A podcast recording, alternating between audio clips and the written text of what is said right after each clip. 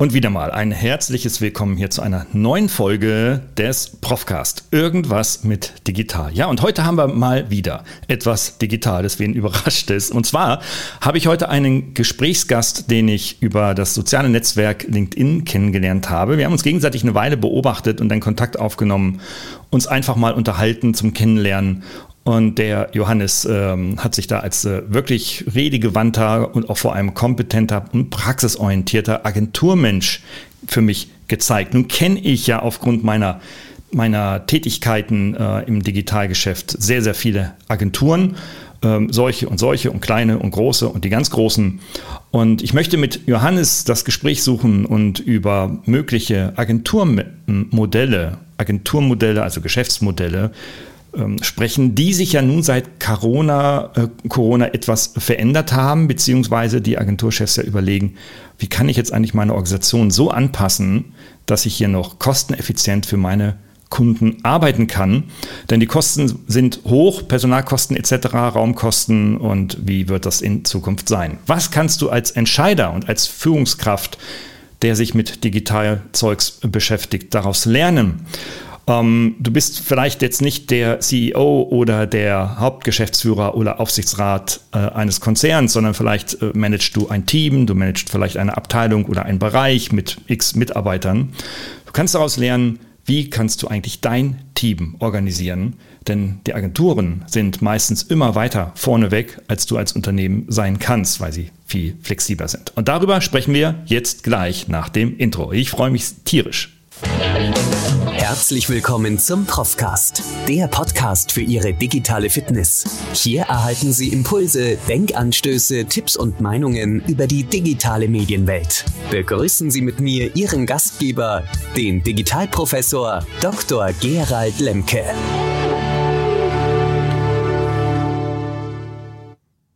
Ja, da sind wir wieder. Johannes Wiese ist Gast heute. Ich begrüße dich sehr herzlich, Johannes.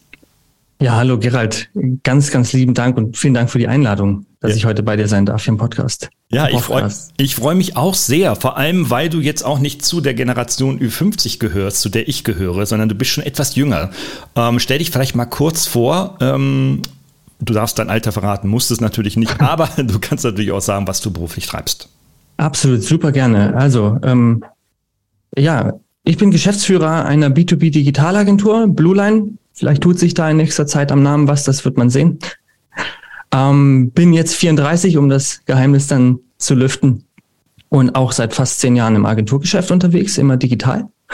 Ähm, Blueline, was macht Blueline? Blueline, wie gesagt, ähm, positioniert am B2B-Markt. Ähm, Wir arbeiten für größtenteils Hidden Champions ähm, auf dem deutschen Markt und ähm, sind interdisziplinär aufgestellt. Das heißt, wir gehen immer erst in, ins Konzept rein, aber haben die Umsätze da, um ähm, von der Corporate Website zur Hybrid App, aber auch gerne einem eigenständigen Portal slash Plattform digitale Lösungen anzubieten. Online-Marketing natürlich, um das Ganze zu beleben, auch ein Thema, haben wir auch entsprechend die Leute da. Sitzen in Erfurt, das hat vielleicht nachher nochmal ähm, mhm. was fürs Thema. Genau, und absolute Affinität für neue Themen. Ja, super. So habe ich dich kennengelernt und äh, als wirklich sehr offenen Menschen, der jetzt nicht sagt, okay, ich habe jetzt meine Agentur fertig und jetzt machen wir Daily Business und reißen die Kunden runter und die Mandaten runter, sondern ähm, du denkst auch sehr intensiv darüber nach, wie du äh, als Agentur jetzt und in Zukunft, naher Zukunft weiter aufgestellt sein wirst. Ne? Also allein das Rebranding ist ja schon mal ein Hinweis darauf, wenn auch erstmal zunächst nur ein kleiner. Ja, und ähm, du kommst aus einer der schönsten Städte, wie ich finde. Oder ihr seid in einer der schönsten Städte in Erfurt. Wirklich ein sehr, sehr schönes Städtchen. Äh, mag ich sehr. Aber das nur so am Rande. Ähm, Interessant ist, dass du im B2B aktiv bist. Da sind viele Agenturen unterwegs. Und wenn ich dann so mal richtig reingucke in die Agenturen, dann machen sie eigentlich, ja, haben sie so zwei, drei vielleicht B2B-Kunden, vielleicht so einen großen und dann so zwei kleine und der Rest ist halt B2C-Gedöns. So Consumer Marketing. Wie ist es bei euch? Habt ihr wirklich ausschließlich nur B2B-Kunden? Ähm, Antwort ist leider nein. Ähm, jedoch, also ich, ich sehe es so, ähm, für mich ist, bedeutet B2B ähm, erstens, ich, ich finde es wahnsinnig spannend, was da in, in Deutschland passiert, was für Firmen da äh, rumfliegen, was die machen. Also für mich als sehr neugierigen Menschen, ich lerne permanent, ähm, gerade bei den Hidden Champions, ähm, Firmen lernen, die, die wir vielleicht sonst gar nicht so sehen. Also wir haben Kunden, die, die produzieren Automobilleuchten und sind in jedem zweiten Auto der Welt vertreten. Die, den Namen kennt niemand. Und das mhm. da dann durch die Produktion zu gehen und zu sehen, was hier in Deutschland passiert, was an Forschung, an Produktion passiert, ist doch ähm, sehr, sehr spannend. Das heißt, und, unter uns ähm, für Werbung für Senf zu machen, also Werbung äh, jetzt mal ganz plakativ gesagt, das, das turnt mich jetzt gar nicht so an. Ähm, Kaufrisiko gleich null, Senf äh, bei Inflation vielleicht jetzt mittlerweile 80 Cent pro Packung, Kaufrisiko nicht vorhanden. Ich muss niemanden fragen und im B2B-Marketing ist es doch deutlich komplexer. Mhm. Ähm, das macht es nicht besser als B2C, aber es trifft mein Interessengebiet einfach mehr. Und ähm, im, im B2C, also B2B ist auch Emotion, aber ich empfinde B2B größtenteils als ähm, rollenspezifische Emotion. Bungee-Jumping ähm, praktizierende ähm, Controller finde ich vielleicht jetzt gar nicht so häufig. Das macht uns das Leben ein Stück weit ähm, einfacher ähm, oder für mich ähm, ja doch schöner. Und deswegen haben wir uns sehr früh im B2B-Markt positioniert. Es gibt aber immer mal wieder Projekte, zu denen sagen wir dann ähm, nicht nein. Wir arbeiten jetzt in Erfurt für die größte Wohnungsbaugenossenschaft, haben da ein riesiges Portal aufgesetzt. Das macht man dann, weil man einfach Bock drauf hat. Aber wir sind immer vorsichtig. Ähm, ich bin Unternehmer. Das heißt, ich ähm, versuche die Firma klar zu positionieren und wenig zu verwässern und dann mhm. lehne ich lieber mal Geld ab, als ähm, diese Delusion drin zu haben. Mhm. Ja. Aber wir haben zehn Prozent sind locker B2C, aber mehr ist es nicht. Ja, okay. Ähm, ich kann mich an eine Veranstaltung vor gar nicht allzu langer Zeit erinnern. Ähm, da waren auch schließlich B2B-Unternehmer, also Geschäftsführer und Inhabergeschäftsführer oder Unternehmer und einige wenige Start-up-Unternehmer, die schon sehr, sehr gut unterwegs waren. Vorwiegend im industriellen Sektor. Deutschland lässt grüßen. Und ähm, da habe ich einen Input geliefert über das Thema ähm, digitales Marketing. Äh, sehr, sehr lange, auch Workshop-Charakter, ähm, wirklich eine lange Veranstaltung. Und da habe ich dann so wahrgenommen und wieder mal wahrgenommen, wie in den letzten Jahren zuvor auch schon sehr, sehr oft, dass gerade die Entscheider eine, sag ich mal, geringe Affinität zu dieser Thematik haben, die Top-Entscheider, gerade im deutschen Mittelstand. Ähm, es gibt natürlich 10, vielleicht 20 Prozent. Ne? Also wenn du 100 Leute da hast, sind da vielleicht so 10, 15 so ungefähr, die sagen, okay, ja, da mache ich schon was und ich verstehe auch, was du da so sagst oder ich weiß, worauf du hinaus willst und ich überlege, ob ich da was mache. Aber die meisten sagen, du wirst es nicht glauben, doch du wirst es glauben, weil du das selber kennst vermutlich, die sagen, nee, das gebe ich dann meinem Marketing-Fuzzi oder am Studi von dir oder am Praktikanten, der macht das dann schon, kann das viel besser. Ähm, sind das auch deine Beobachtungen oder ist das in Erfurt anders oder was beobachtest du grundsätzlich? Ja, ähm, vielleicht zu dieser Entwicklung, die du gesagt hattest zum digitalen Marketing. Ähm, wir, wir als Agenturen sind Spitzenreiter in schnellem Adaptieren, schnellem Annehmen, schnellem Mitentwickeln. Und ich denke, dass deswegen, äh, gerade als, als wir doch 2020 in diese Situation reingekommen sind, ähm, wichtig war es, Muster zu erkennen, wichtig war es auch Entwicklungen, ja doch äh, mittels Hypothese irgendwie vorherzusehen äh, oder zumindest darüber nachzudenken. Und im B2B-Marketing wird unendlich viel Geld für, für Messen ausgegeben und jetzt gar nicht, also für den Messestand, fürs, für die Daseinsberechtigung. Mhm. Und dieser Riesenposten hat sich so jetzt mein Gefühl ähm, ein wenig verändert. Und man hat in zwei Jahren gesehen, wir haben ja doch irgendwie was verkauft äh, auf anderen Wegen. Und es, wir sehen eine Umverteilung des Geldes unbedingt weg vom Print, natürlich ins Digitale. Ich habe Messbarkeiten und so weiter, aber auch von den von den Messen. Und ähm, das Problem ist, dass diese Kompetenzen noch nicht so ausgeprägt sind, weil Messe gibt es schon seit, da gibt es eine Checklist, wie man das macht. Und dann gehen Vertriebler dahin und dann passieren gute Sachen. Und ich denke, da müssen wir, müssen wir dran arbeiten. Ähm, Agenturen haben natürlich auch hier und da einen schlechten Ruf. Das muss man auch dazu sagen. Ähm, ich äh, bewerte auch immer äh, Ergebnisse im Internet nicht, weil ich denke, es ist eine Mischung aus Agentur und Firma, die da etwas gebaut hat, das vielleicht völlig ziellos gebaut wurde. Und den Unternehmen, den Unternehmern klar zu machen, dass wir hier voll auf Unternehmensziele einzahlen können, wäre ein wesentlicher Schritt. Ist es in Erfurt besser? Teils, teils. Also es gibt ganz viele tolle Unternehmen und Unternehmer, die gut investieren, die auch erkannt haben, dass wir hierüber nicht nur eine über eine Website zum Beispiel digitale ähm, ja, digitale Visitenkarten haben, sondern wir denken die Websites in Funnels und nicht der eierlegenden Wollmilchsau. Und dann komme ich auch an die Geschäftsführer ähm, ran, Die Frage ist, kriege ich mein Unternehmensziel klar ins Marketing kommuniziert, vernetzen die sich ordentlich mit Sales und habe ich die Affinitäten dort? Mhm. Und wenn ich im Vertrieb reingehe und diese Sensibilisierung vornehme, dann kriege ich am Ende den Auftrag leider nicht, weil ich äh, wie jemand wirke, der mehr Arbeit generiert, der irgendwie nur Probleme schafft, weil jetzt darf ich nicht mehr das machen, was ich eh immer schon gemacht habe. Deswegen diese Sensibilisierung sollte nicht von den Dienstleistern kommen, mhm. idealerweise. Ähm, aber, aber ja. Ja. Es, es wird schon, es wird am Ende bei aller Digitalisierung werden Bestellungen oft per Fax entgegengenommen. Das ist Realität. Ja, dafür ist Deutschland in Europa bekannt, ne, dass wir hier noch Fax Faxgeräte verkaufen und auch noch nutzen in breiter Masse. Ja, okay, das ist eine andere Diskussion. ähm, äh, da äh, verweise ich auf einen Podcast, der jetzt äh, auch bald erscheinen wird oder vielleicht sogar noch knapp vorher erscheinen wird mit Phil Wennicker. Mit ihm er ist im Silicon Valley mit einem Startup. Äh, haben wir lange über Deutschland und Valley gesprochen, die Unterschiede. Ähm, wer sich für das Faxgerät entscheidet, bitte da mal kurz reinhören. Aber zurück zu uns, Johannes. Also vielleicht ist es ja doch Aufgabe einer Agentur, sich ähm, mit dem Unternehmen so weit zu beschäftigen, ihn wirklich auf diesem Prozess zu begleiten. Denn ich nehme wahr, dass also auch selbst die trivialsten, mal jetzt aus Agenturperspektive oder aus Digitalperspektive äh, betrachtet, ähm, Trivialprojekte wie beispielsweise mal Newsletter aufbauen oder ähm, mal eine Homepage relaunchen oder mal eine Landingpage machen, also eine einfache Seite. Das sind ja Trivialgeschichten. Das geht Datei neu, zack, fertig über die unsere Tools, die wir alle haben. Ähm, vielleicht denn doch begleiten auf dem Weg, dass das äh, tatsächlich ein Change-Projekt ist. Ich will das jetzt mhm. gar nicht zu hoch hängen, aber die Veränderung, wie du ja schon selber sagtest, was da Schwierigkeiten in vielen Unternehmen erzeugt, ist ja die ablaufenden Prozesse, die dahinter sich verbergen. Denn ähm, anzupassen. Also wenn ich eine Landingpage mache, die ich noch nie vorher gesehen habe, dann bedeutet das, dass ich einen funktionierenden, also ein wirklich funktionierendes CRM habe, mit dem ich umgehen kann. Jetzt erlebt man aber sehr häufig, dass viele im Marketing mit dem CRM nicht wirklich umgehen können. Ähm, es sei denn, es macht eine externe Agentur, dann können die das einigermaßen, aber intern mit eigenen Ressourcen eben häufig nicht.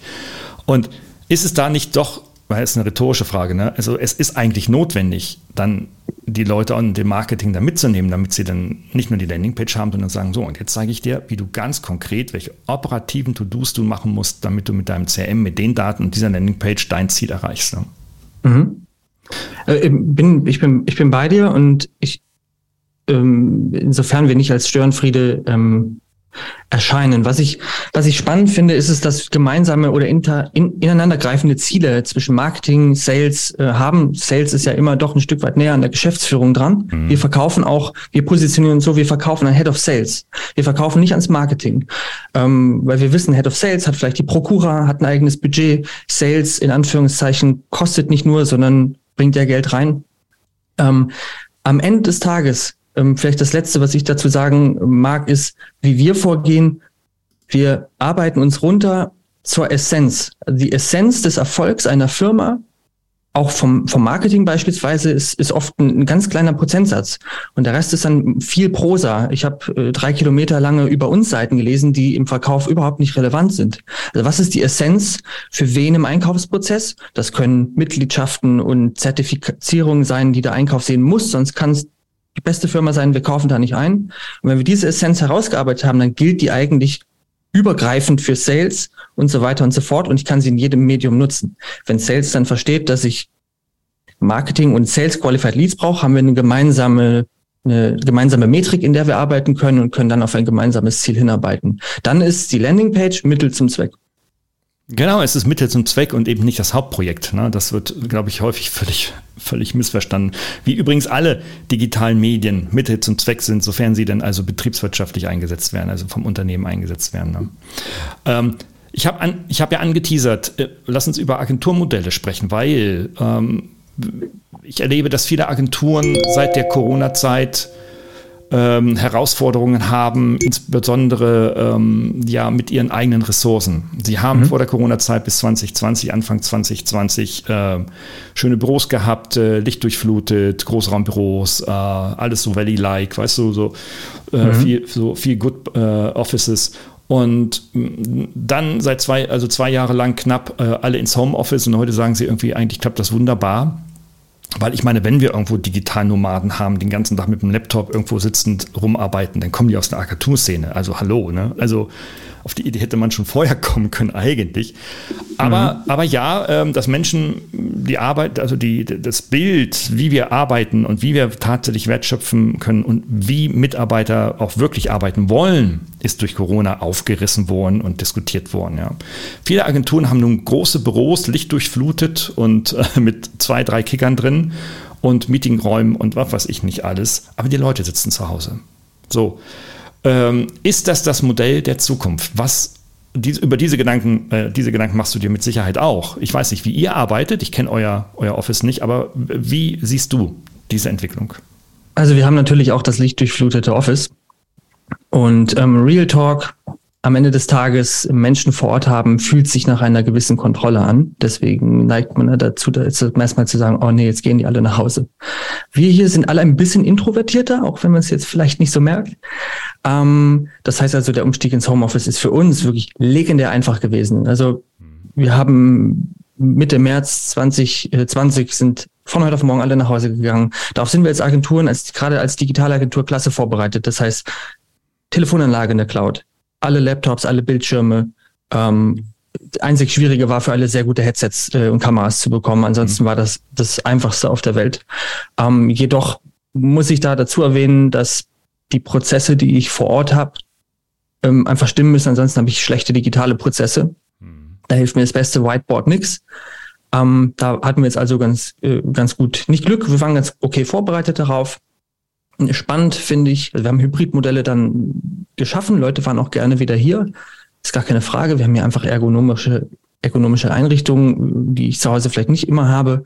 Spannend finde ich jetzt äh, den, den Fakt, wo, wo die Rolle rückwärts kommt. Ähm, wenn der Strom, das Gas teuer ist, sitzen die Leute nämlich doch alle wieder da, weil es zu Hause schlicht teurer ist als hier. Also ich denke, äh, aber da sind wir wieder Agenturen, dass es einfach äh, relativ sein muss. Mir ist es egal, wo die Leute sitzen und arbeiten. Es ist für mich nicht relevant. Ich kann immer mit denen, die können mit mir sprechen und andersrum.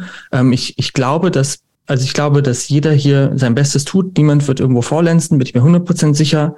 Und ähm, wenn jemand sagt, er möchte in Berlin äh, im Coworking Space zwei Tage arbeiten, mach halt. Einzige Frage, die ich habe, ist, wie kriegen wir es datenschutzkonform hin? Mhm. Also ich denke, dass das ein, ein Prozess ähm, ist, der gegangen werden muss. Aber für mich persönlich ist nicht wichtig. Hm, hm. Naja, obwohl es dafür natürlich technische Lösungen schon gibt. Ne? Das einfachste halt über einen VPN-Server, wo man sich dann einloggt und auf, dort auf die personengebundenen Firmendaten zugreift. Richtig, ne? ist naja. richtig, genau, genau, genau, absolut. Also das ist ja heute auch kein Hexenwerk mehr, das stimmt schon, ja. Ah ja, also ich meine, das hat natürlich viel mit Vertrauen zu tun. Ich erinnere mich jetzt, ähm, als ich das Buch Digitale Fitness schrieb, ähm, insbesondere für die Gestaltung von hybrider Arbeit, in der ich mich beschäftigt habe, was kann ein Entscheider tun, um hybride Arbeit wirklich äh, einerseits mitarbeiterzentriert und orientiert zu gestalten, aber andererseits die Wertschöpfung aufrechtzuerhalten und nicht nur aufrechtzuerhalten, sondern weiterzuentwickeln. Also mit der hybriden Arbeit noch mehr Umsatz zu machen, beziehungsweise neue Kunden zu gewinnen. Das mhm. ist ja, das ist ja, das ist ja schon eigentlich eine Revolution im tradierten Denken, ne? Äh, wie Vertrieb und Organisation funktioniert.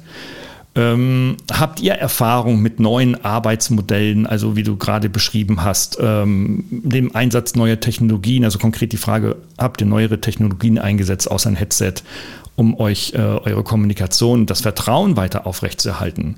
Was kann man, was können Unternehmen und Entscheider davon lernen? Absolut. Ähm, spezifischen Agenturen verkaufen wir oder tauschen wir noch zu oft Zeit gegen Geld und somit bin ich mhm. davon abhängig, eine endliche Ressource ähm, einzusetzen und deswegen muss ich Kontrolle machen. Mir persönlich gibt es nichts, wenn jemand acht oder neun Stunden hier war.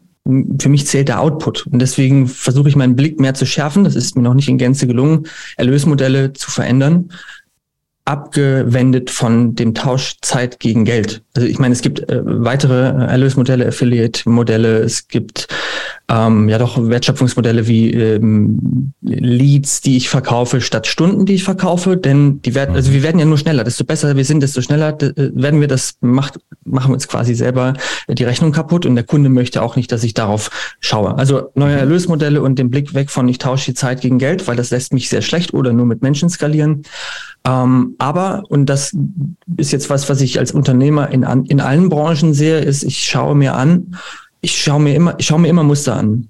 Und ähm, wenn ich ein Muster sehe, in dem eine stupide, repetitive Arbeit ansteht, wo ich keine Interpretation brauche, dann muss ich einen Automatismus finden.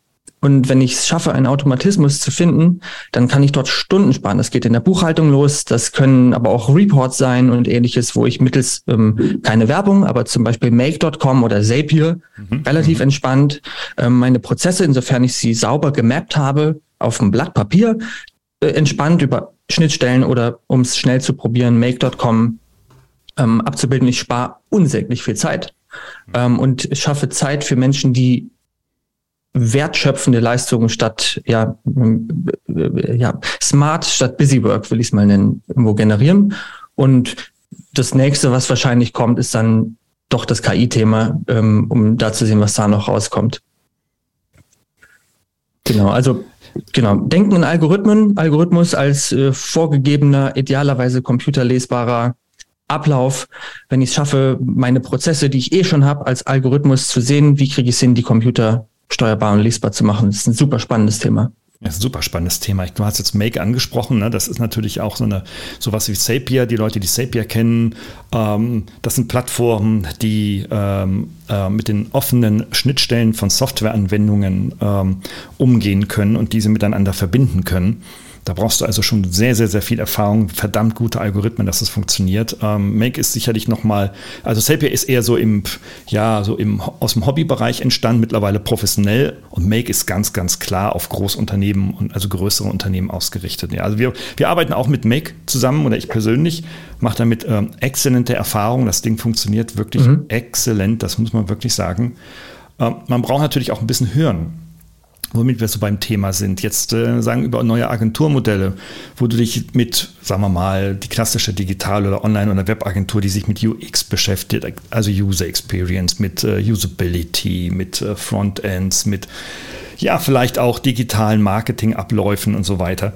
Ähm, jetzt äh, sagen, okay, du willst eine hybride Arbeit ähm, so organisieren, wie du gerade beschrieben hast, möchtest einen Make aufsetzen und dann weiß ich zumindest aus meiner Erfahrung heraus, wenn du sowas aufsetzt, kriegst du ganz, ganz schnelle Ergebnisse, aber sie funktionieren oft nicht, weil der Teufel wie immer in der Technik im Detail liegt.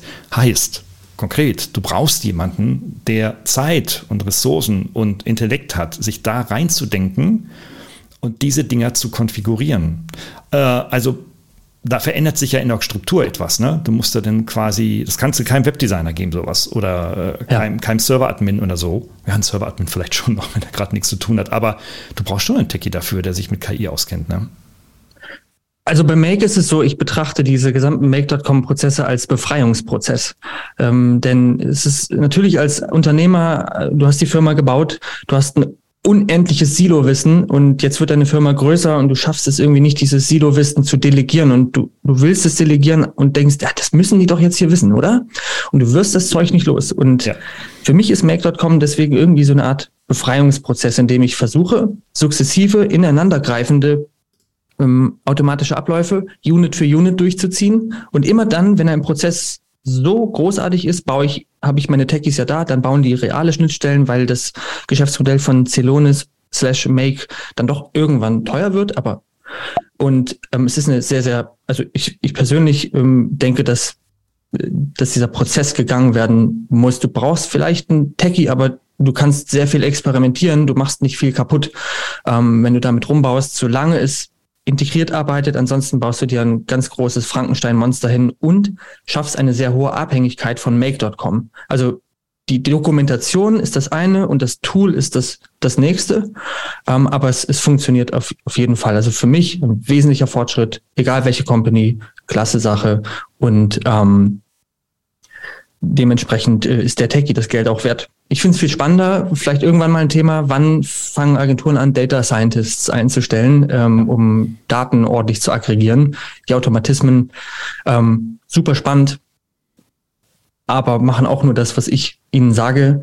Aber wann, wann kommt der nächste Schritt? Wann ähm, kann ich KI damit reinbringen? Du hattest es ja eben schon gesagt. Ja, das ist doch schon riesig. Ne? Also wir, wir sind jetzt schon da, ja massiv dabei mit unserer KI-Tool-Party, das Thema der KI im Hinblick auf ihren Einsatz in Marketing, Kommunikationsanwendungen ähm, äh, uns anzuschauen und da geht schon einiges. Aber wenn man da jetzt sagt, okay, man möchte das jetzt auf die Organisationsstruktur, also auf die Art und Weise der Zusammenarbeit auch noch einsetzen, mhm. ähm, da brauchst du ja auch Leute, die das mitspielen wollen, die also sagen, keine Aversion dagegen haben. Also jemand, der seit 40 Jahren bei ABB sitzt beispielsweise oder bei, bei Volkswagen, der hat darauf wahrscheinlich keinen Bock mehr. Es sei denn, er kriegt eine Gehaltserhöhung damit. Aber aber du brauchst da schon Leute. Welche Skills müssen diese Leute mitbringen? Ähm, ja. Brauche ich jetzt die Lemke-Studierenden, die mit 23 oder 22 aus dem Bachelor kommen oder aus dem Master später kommen? Ähm, oder was sind, die, was, was sind die Skills? Absolut. Also alles fängt mit dem Kommunikationsskills, äh, halte ich für sehr, sehr wichtig und ein allgemeines Lebensverständnis. Also alles, was jetzt äh, von mir kommt, sind meine Gedanken in die Zukunft rein und meine Betrachtungen, Erlebnisse. Ähm, wir haben in Agenturen viele Spezialisten, also desto größer die Organisation wird, desto mehr Hyperspezialisten sind sogar. Äh, und irgendwo sitzen dann auch Generalisten, die verstehen, wie die Sachen miteinander gemeinsam funktionieren. Ähm, ich denke, wir brauchen Mut. Wir brauchen eine, eine Organisation, die bereit ist, Fehler zu sehen, und zwar als Möglichkeit zur Iteration. Ähm, wenn Fehler sich wiederholen, reden wir vielleicht über Schlampigkeit. Das ist dann ein anderes Thema.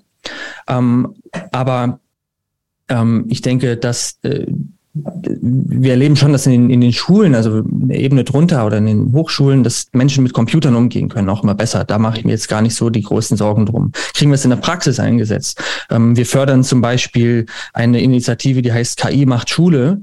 Da gehen dann Doktoren äh, in, in ähm, höherklassige also in, in den Schulen in 11., 10., 11., 12. Klassen und machen kleine KI-Projekte und führen die Leute ran. Also ich habe auf einmal weniger Angst und Berührungsängste. Mhm.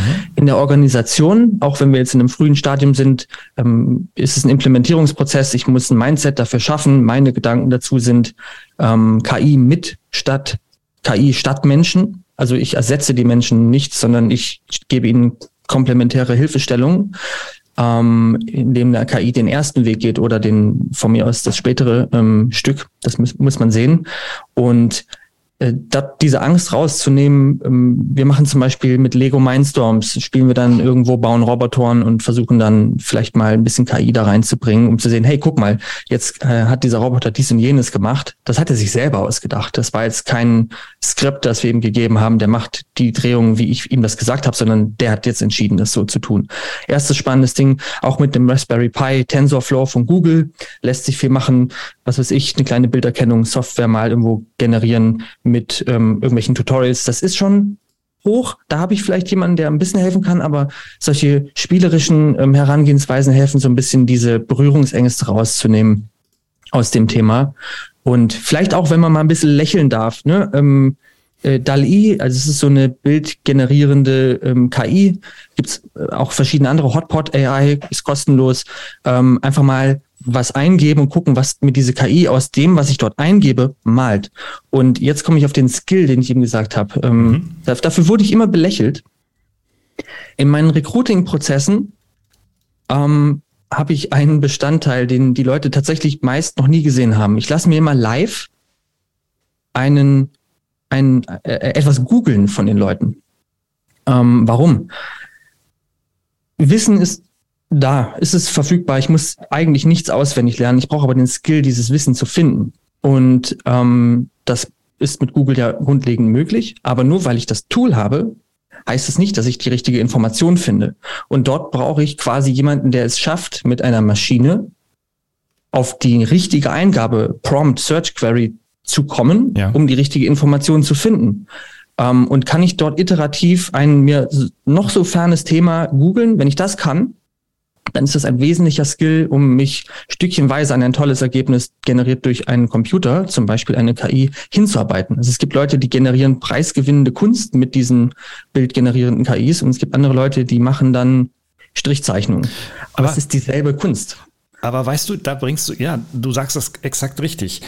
Also, aber schau mal, über, ich weiß nicht, wie viel es sind, es gibt meiner Kenntnis nach keine Erhebung darüber repräsentativ in Deutschland, aber ich glaube, dass eine deutliche Mehrheit nicht in der Lage ist, die verschiedenen Google-Suchsyntaxen einzusetzen, weil sie sie nicht kennen.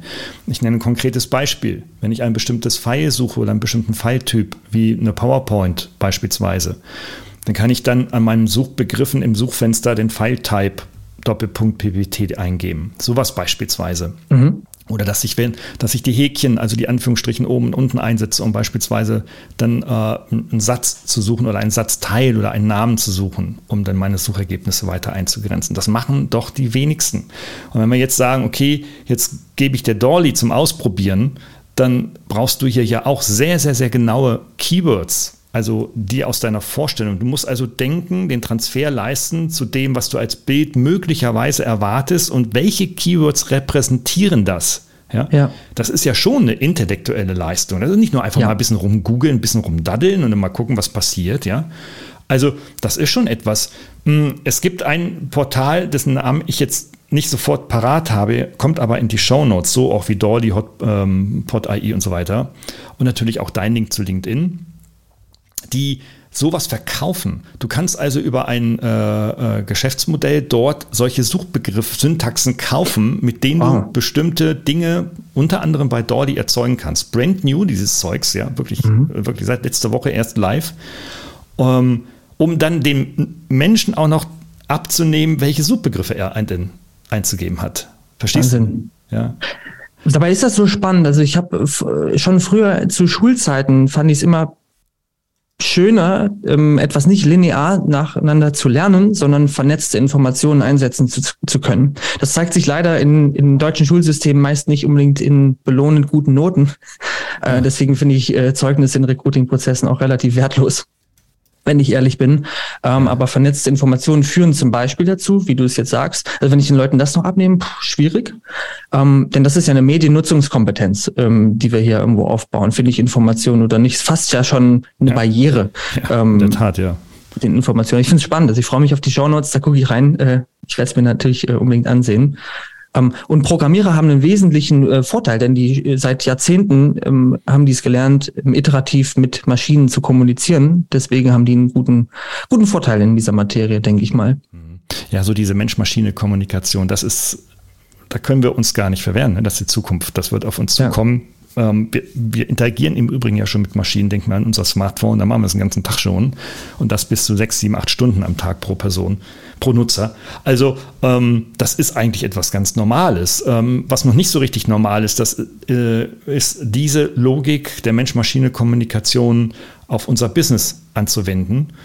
Äh, gut, es gibt jetzt noch nicht so die Maschinen, also Rechner, also vor Ort auf jedem Arbeitsplatzrechner. Es gibt auch noch nicht die Software bei Microsoft 365 und, und so weiter und bei, bei den Office-Anwendungen anderer äh, Anbieter, die so etwas nutzen. Aber beispielsweise, wenn du, was habe ich jetzt letztens gemacht am Wochenende?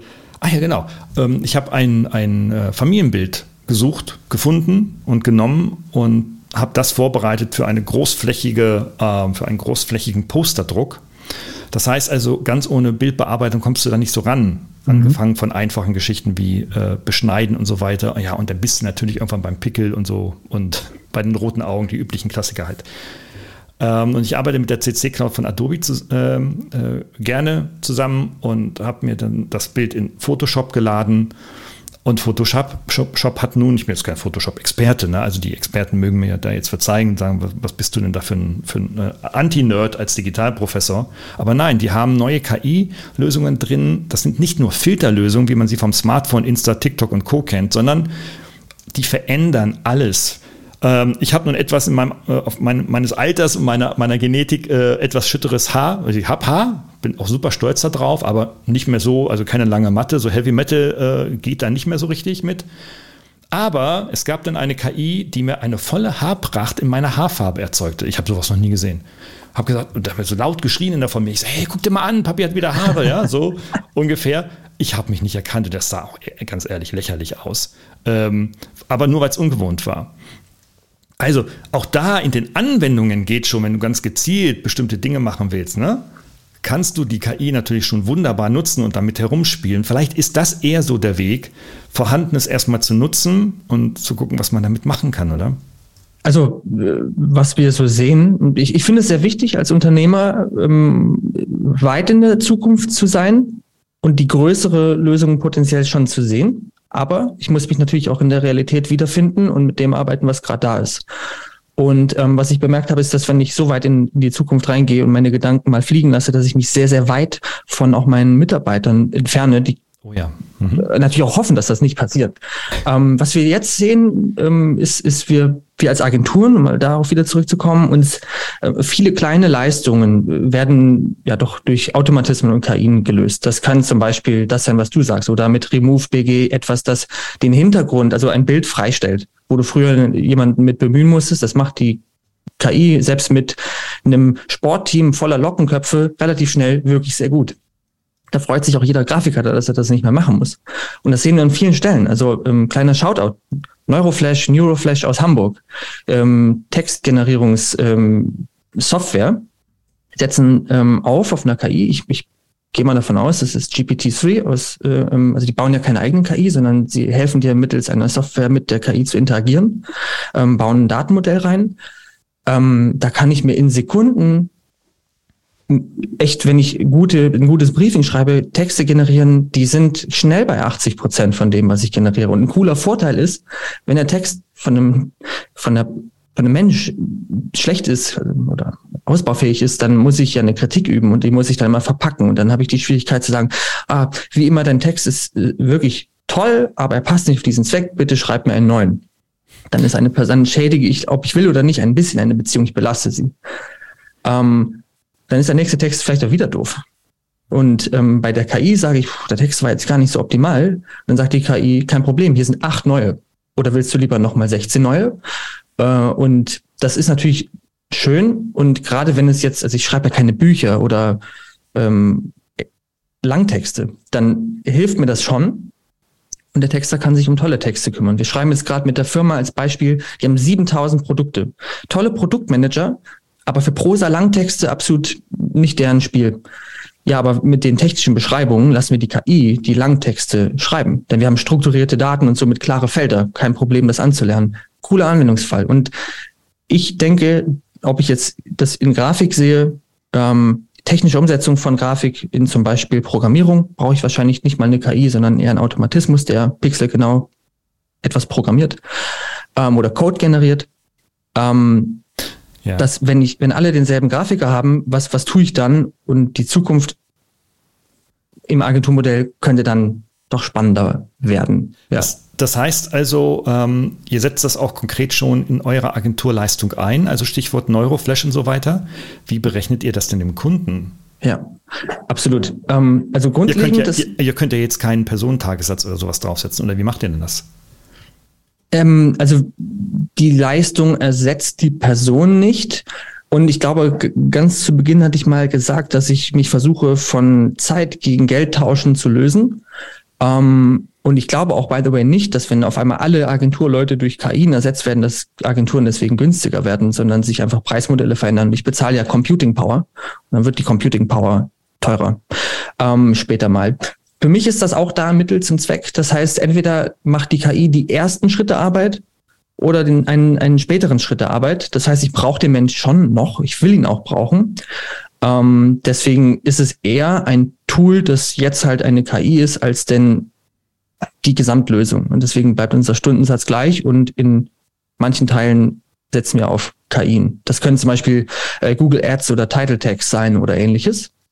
Aber klar, wenn ich jetzt für 7400 Produkte keine Texte schreiben muss, dann berechne ich da nicht 7400 mal Textpreis. Das geht nicht.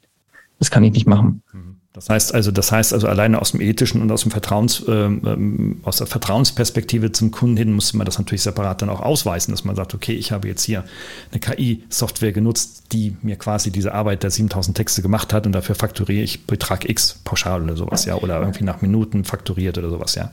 Absolut, ja. absolut, genau. Okay, also wenn, wenn wir schon über Neuroflash reden, Werbetexte in eigener Sache, ähm, natürlich in der KI-Tool-Party äh, kennen wir Neuroflash sehr, sehr gut, äh, arbeiten mit Neuroflash da auch zusammen und äh, wer sich da weiter interessiert, wir haben äh, Webinare zu, zum Thema KI-Texting am Start, die äh, auf unserer KI-Tool-Party einzusehen sind, allerdings auch nur gegen einen kleinen Abo, Monatsabo-Preis und äh, werden auch da weiter an weiteren Webinaren und Lernvideos da arbeiten, die den Nutzer es ermöglichen, sehr einfach und sehr schnell so etwas zu tun, was ihr jetzt mit 7000 Texten macht, was vielleicht ein Blogschreiber oder ein Social Media Manager vielleicht nur für fünf Artikel am Tag braucht. Ja.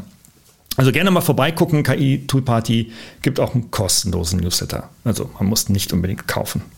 Was, worüber wir uns natürlich freuen würden. Nur so by the way. okay.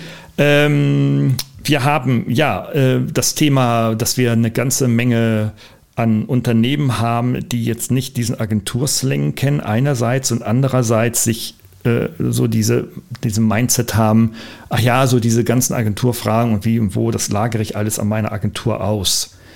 Hm, kann man machen. Würde ich vielleicht als Marketingmensch, der drei riesengroße, weltgroße Messen ganzen, das ganze Jahr organisieren muss und sonst eigentlich für nichts anderes Zeit hat, vielleicht auch so tun.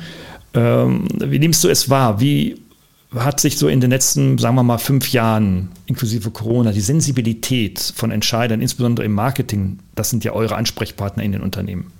Wie hat sich das denn diese Sensibilität entwickelt? Gibt es dort einen, eine Kompetenzentwicklung äh, im Verständnis von Agenturleistungen? Wird mehr Transparenz verlangt? Wird mehr Erklärung für die Leistungen verlangt? Was, hast, was beobachtest du aktuell? Ja, also auf jeden Fall merkt man, das gilt jetzt äh, auch für uns Agenturen, dass durch die vielen neuen Themen, Web 3, KI, nur als Beispiel, die Entwicklung läuft so schnell, dass ich weiß, ich kann mich nicht mit allem on Detail beschäftigen. Ja. Ähm, ist natürlich sehr gemischt. Auch da, wir hatten am Anfang kurz ähm, ähm darüber gesprochen, welche Kompetenz in Unternehmen generell da ist. Wir treffen auf wirklich Kompetenzen aller Couleur. Zwischen äh, auch vielleicht äh, spannend, dass auch natürlich in den Unternehmen, in den Konzernen, im Marketing oft teilweise nur eine Person übrig geblieben ist. Ähm, meistens auch PR gegangen. Das finde ich gehört in die Unternehmen rein, nicht in die Agenturen. Ähm, dass da eine Person ist, die einfach nur hofft, irgendwie ein Stück weit Kontrolle und Transparenz zu, zu haben. Abhängigkeiten an Agenturen steigen dadurch ein Stück weit hier und da. Jetzt werden Leute wieder eingestellt, ich weiß nicht wen. Ähm, also von, eigentlich fordert von uns derzeit keiner mehr Transparenz, wenn ich ehrlich bin. Mhm. Ähm, aber ich bin immer bemüht, die zu schaffen, weil nur so habe ich eine, eine, faire Chance oder ich möchte auch von, ich als Mensch möchte mit den Menschen so umgehen, ähm, mit meinen Kunden auch so umgehen, dass sie ein Gefühl der, der Kontrolle und dass ich kann hier etwas zumindest mitsteuern noch habe. Aber es ist auch oft ein, äh, wenn ihr meint, dass ihr das so macht, dann macht's halt, das wird schon. Ähm, das Ergebnis zählt am Ende und auch das wird oft genug überhaupt nicht geprüft, wenn ich ehrlich bin. Ähm, von daher ist, ähm, ähm, ich glaube, auch das Thema Education eine Sache. Es gibt super viele Masterclasses und Academies, wo ich einen Schnellstart krieg. Aber dieser Schnellstart soll nicht dazu dienen, dass die Marketingperson jetzt neben PR morgen noch Google AdWords macht, sondern einfach nur als Generalist besser steuern kann oder mitreden kann mit ja. der Agentur aber alles nur für, für Transparenz und, und äh, ja, Kontrolle, nicht mehr, nicht weniger. Ja, ja. Ja, also ich glaube, dass ich da einen kleinen, kleinen, wenn auch nur wirklich nur einen kleinen Beitrag leisten kann, weil jetzt mit meinem Studiengang an der Dualen Hochschule in Mannheim wir das genau haben, das ist das erklärte Kompetenzziel, äh, zumindest im Bachelor diese, sag ich mal, breite Kompetenz der verschiedenen Themenbereiche, die man im digitalen Marketing braucht, zu vermitteln, äh, in Praxis dann zu vertiefen und wie gesagt dann die Kompetenzen dafür zu entwickeln. Also sind nicht äh, in ihren äh, Kompetenzen Experten für alle Themen, die wir da machen, mhm. aber sie können mit euch ziemlich gut reden und mit euch ziemlich gutes Zeugs machen, wenn sie dann die andere Seite im Unternehmen vertreten. Ja. Ähm, ah, apropos, wir haben zum Ende dieses Podcasts immer, und so habe ich meine Standardfrage, Nämlich, was kannst du jungen Menschen mitgeben aus deiner Profession heraus? Und das passt natürlich jetzt ja wie Faust aufs Auge. Ja. Manchmal bist du ja, bist du schon zehn Jahre älter als die Studienabgänger bei mir, einerseits. Ähm, und andererseits bist du in demselben Geschäft aktiv. Ja. Ähm, jetzt gibt es junge Menschen, die überlegen, ob sie sich selbstständig machen, ja, nein. Und jeder, der Medien verfolgt, Zeitungen liest digital online, wie auch immer. Äh, sieh da, dass jetzt in den letzten Jahren irgendwie die äh, selbstständigen äh, Gründungen wieder zurückgegangen sind äh, und man müsste da jetzt mehr machen und es gibt Vereine und Verbände und es gibt Politiker, die sich das auf Schild schreiben. Wie auch immer diese makropolitische Lage ist. Der mhm. Einzelne entscheidet und denkt sehr, sehr intensiv darüber nach, ob er oder sie sich selbstständig macht. Was würdest du einem jungen Menschen, sagen wir mal Mitte 20 oder sagen wir mal Anfang 20, Mitte 20, 23 bis 25 raten, ähm, soll er oder sie sich selbstständig machen? Und wenn ja, was unbedingt berücksichtigen? Ja, spannend. Ähm, also ich denke, das Thema Mut und Co. kommt mit der Prägung, die ich, die ich habe. Also wie viel Risiko möchte ich eingehen? Aber ich möchte vielleicht mal einen, man kennt es ja dann aus dem Elternhaus, ah, lass dich lieber irgendwo anstellen, das ist dann doch so sicher und so. Ähm, habe ich mit einem Mentor gesprochen, hat gesagt, Johannes, das kenne ich. Ähm, das Ding ist, diese gefühlte Sicherheit. Ähm, du als Unternehmer bist zwar dem unternehmerischen Risiko ausgesetzt, aber wer, wenn nicht du, hat die Chance zu gestalten und etwas zu ändern? Du bist am Steuer. Du bist deines eigenen Glückes Schmied größtenteils. Das kann ich jetzt natürlich nicht sagen ähm, nach, nach äh, gewissen Aussagen, wenn äh, ja doch ähm, Dinge passieren, Gas wird zehnmal so teuer und ähnliches. Das lässt sich natürlich da nicht, nicht äh, abkalkulieren. Aber zu sagen, ich, ich kann gestalten, ich habe das Steuer in der Hand, ansonsten muss ich blind vertrauen. Und wir haben es gesehen, ähm, große Startups machen mal eben, sind 30 Prozent der Leute weg. Und ähm, das habe ich im Griff. Und deswegen gibt mir das Unternehmertum eine eigentlich eine ziemlich coole, angenehme Sicherheit. So empfinde ich das.